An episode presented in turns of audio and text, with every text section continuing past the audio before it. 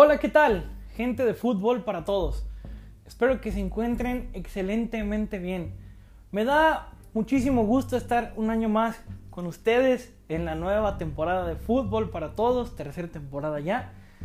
Y pues, ¿qué les digo? Eh, me da muchísimo gusto volver a, a retomar este podcast. Lo habíamos dejado en pausa, pero venimos y venimos con todo nuevamente, ¿no? Venimos a darle, venimos a platicar sobre lo que nos gusta, que es sobre fútbol. Y vamos a hablar el día de hoy de una persona muy polémica dentro del fútbol mexicano. Alguien que sin duda alguna, para bien o para mal, siempre va a generar ruido en el entorno del fútbol mexicano. No estoy hablando de un equipo en específico, por eso mencioné a una persona. Eh, Estoy hablando de un entrenador, un entrenador que ha tenido algunos logros dentro del fútbol mexicano, que ha llegado a estar en lo más alto dirigiendo a la selección nacional. Y quizá con esto muchos de ustedes se den una idea de quién vamos a platicar el día de hoy, pero no se las voy a decir en el intro, sino que tienen que quedarse, tienen que quedarse a escuchar el episodio Acompáñenlo con un refresquito, unas botanas, ¿por qué no? Una cervecita y pues los dejo con el episodio de Fútbol para Todos.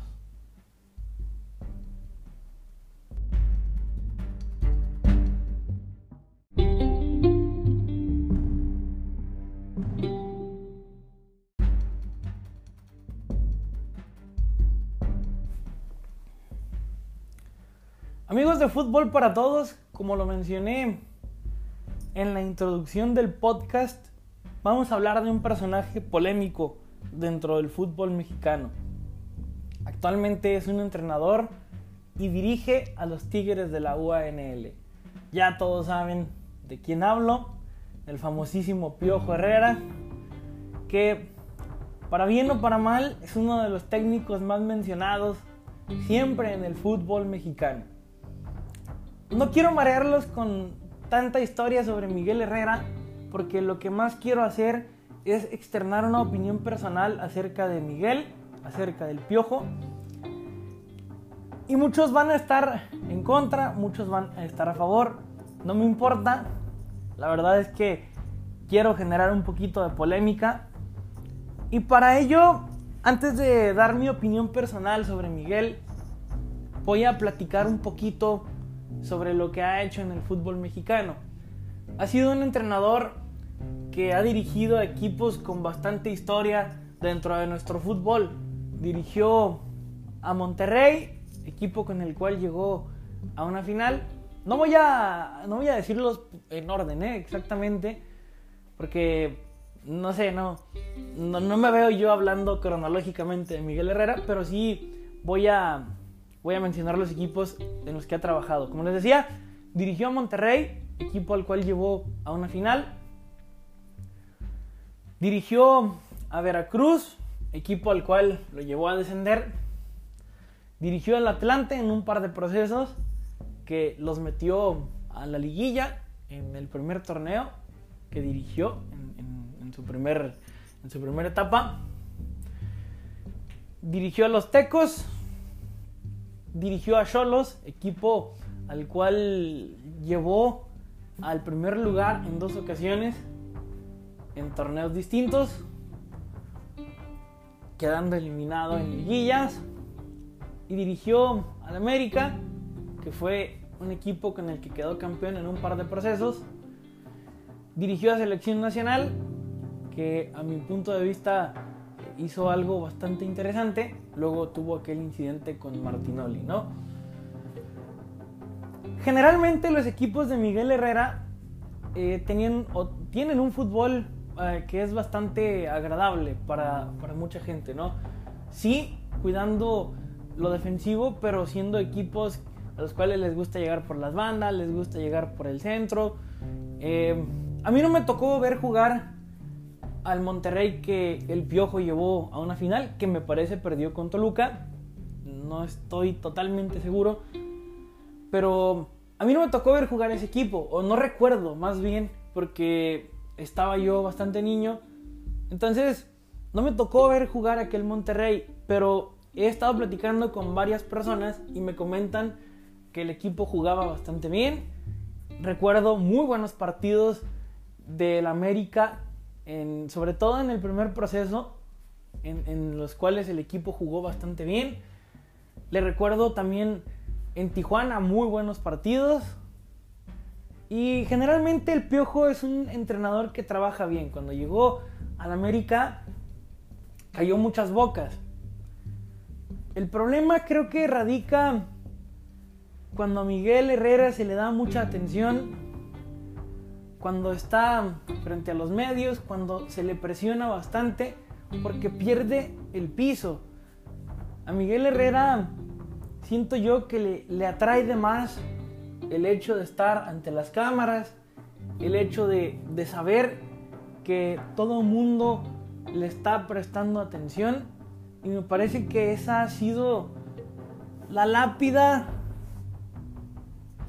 o ha sido aquel peso que nunca se va a poder quitar de encima. En selección nacional estaba haciendo bien las cosas, pero empezó a hacer comerciales, empezó a desconcentrarse de su trabajo y ya sabemos en lo que pasó, ¿no?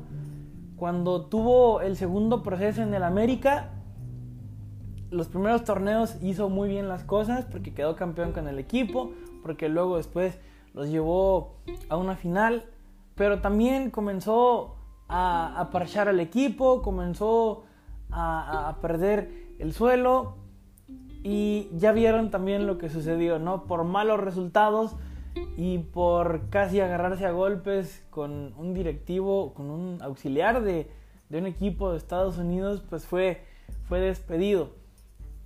Ahorita actualmente el Piojo dirige a los Tigres y me parece que no ha hecho lo que la gente espera porque realmente tiene un equipazo. Pero creo que si, si eso es así es porque Miguel Herrera tiene otros objetivos en mente, como dirigir de nuevo a selección. Y mientras Miguel Herrera no esté bien enfocado, no va a poder hacer nada. No va a poder hacer algo que la gente espera que haga con el equipo de Tigres. Es un gran entrenador, pero cuando se dedica a trabajar. Pero por lo general sabemos todos que a Miguel Herrera le encanta ser el centro de atención, le encanta hacer declaraciones muy desafortunadas hacia sus jugadores para llamar la atención. Sabemos que ha sido un jugador eh, que también cuando, cuando jugaba, obviamente, eh, le gustaban las polémicas. Entonces, ya que les platiqué todo esto, yo como conclusión personal o como opinión personal, considero que Miguel Herrera no sirve para dirigir a un equipo grande. Porque cuando más presión tiene es cuando suele cometer ese tipo de barbaridades que lo han llevado a hacer y decir cosas muy desafortunadas. Ha sido un técnico que le ha tirado al arbitraje, ha sido un técnico que ha evidenciado a sus jugadores frente a los medios, que me parece que en, en cierto aspecto está mal, sobre todo en aspectos cancha. Y luego e, es un técnico que, que con esa presión no puede trabajar. Lo, lo demostró cuando cuando salió del América estaba muy presionado porque sabía que su puesto estaba pendiendo de un hilo y terminó casi agarrándose a golpes con un directivo de, de un equipo de la MLS. Entonces, para mí, Miguel Herrera no sirve para dirigir a un equipo grande. A Miguel Herrera tienes que darle un equipo sin tantos reflectores para que te pueda trabajar bien. Y tiene que ser un, tiene que ser un entrenador que en ese momento esté concentrado nada más en ese equipo. Porque, por ejemplo, ahorita en Tigres, a mí, como les decía hace ratito, me da la impresión de que Miguel Herrera no está trabajando al 100% por quizá estar considerando regresar a selección nacional después de que, digo, si México no obtiene un buen resultado, eh, ya sea en las eliminatorias o ya sea en el Mundial de Qatar. Entonces me parece que a Miguel no le puedes confiar a un equipo grande porque estas presiones siempre las va a tener como en todo equipo grande y estas presiones son las que hacen que Miguel Herrera diga y haga cosas bastante desafortunadas y creo que esa es la cruz con la que Miguel Herrera va a cargar en toda su carrera. Yo no sé si vuelva a tener una oportunidad para dirigir de nuevo a la selección mexicana. No sé si vaya a regresar a la América para un tercer proceso. No sé si luego se vaya a dirigir a Cruz Azul o a Chivas o a Pumas. Pero de lo que estoy totalmente seguro es que Miguel Herrera no es un técnico adecuado para dirigir a un equipo en el cual vaya a estar presionado. Porque ustedes me dirán que en cualquier equipo hay presión. Sí, es verdad. En cualquier equipo hay presión. Pero son presiones distintas. No es lo mismo dirigir a Monterrey, que digo, es un gran equipo, no me malentiendan, tiene la plantilla más cara del fútbol mexicano, que dirigir a Chivas. Porque a Monterrey a lo mejor lo ven, eh, no sé, 15 eh, millones de personas, pero a las Chivas lo ven 40. Y, y los ven todos los medios nacionales. Entonces, no es lo mismo dirigir a, a, un León que a un Cruz Azul. Entonces, para mí Miguel, en esos equipos como Cruz Azul, como Pumas, como, como Mm, como Chivas, como América, como la selección mexicana, me parece que ya no tienen nada que hacer. Porque seguirá haciendo esas estupideces que lo han sacado de quizá los dos escalones más grandes que ha tenido en su carrera, como lo es el América y como lo es la selección mexicana. Los fans del Piojo me van a disculpar, esta es mi opinión. Yo creo que Miguel es un buen técnico, pero me parece que esa explosividad, esa impulsividad que tiene, no lo va a dejar crecer como director técnico. Entonces, será difícil eh, será difícil quizá ver a Miguel otra vez con la selección mexicana. No creo que al menos a corto plazo vaya a regresar. Pero yo sí creo que sería una decisión bastante equivocada si es que eso llegase a suceder.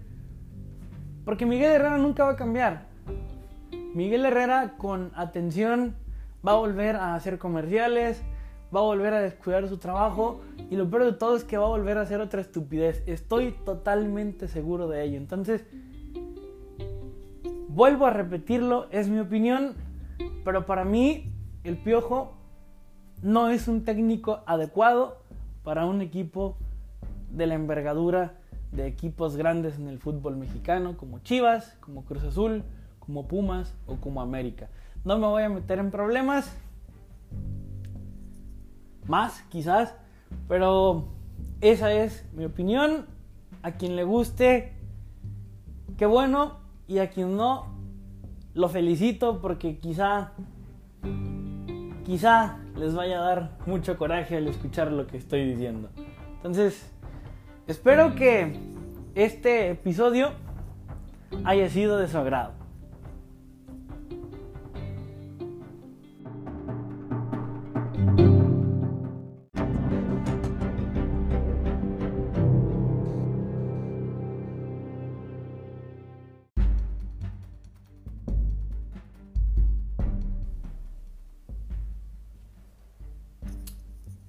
De fútbol para todos, espero que en verdad hayan disfrutado de este episodio. Lo grabé con, con una emoción particularmente más alterada de lo normal. Eh, hablar siempre de, de, una persona tan polémica te genera cierta adrenalina, te genera cierta emoción. Espero haber podido transmitir el sentimiento que, que yo tengo la sensación de, de, tener en este momento. Espero haberlo transmitido en el podcast y también pues espero que les haya agradado el episodio. Vamos a, a seguir dándole, ¿no? Con esto eh, quiero hablar de, de cosas interesantes que, que están sucediendo a la fecha. Quiero hablar un poquito de la Champions. Ya vienen los, los, partidos para la próxima semana. Creo que empiezan o dentro de dos semanas. Eh, ya está un poquito más avanzadito el, el, torneo de la Liga Mexicana, sobre el cual también quiero hablar. Voy a tratar de que en algunos episodios eh, haya compañía. Voy a tratar de que las personas que han estado conmigo eh, estén en alguno de los próximos episodios para que sea algo un poquito más dinámico. También voy a hablar acerca de lo que está sucediendo en el proceso de la selección mexicana. Quiero hablar un poquito también del América. Me han pedido mucho que hable sobre lo que está sucediendo también con los, con los porteros de, de la selección mexicana, de algunos jugadores jóvenes. Eso obviamente lo voy a tocar en el podcast donde hable sobre este proceso tan controversial para muchos porque ha dado mucho de qué hablar. Muchos apoyaban al Tata Martino en un principio. Ahora creo que ya no tiene ese respaldo de la afición. Pero quiero, quiero tocar, quiero tocar bastantes temas, ¿no? Entonces, esperen, esperen los próximos episodios porque de verdad van a estar muy interesantes. Yo vuelvo a reiterar, eh, espero que este episodio lo hayan disfrutado y me dio muchísimo gusto estar con ustedes en este su podcast Fútbol para Todos. Adiós.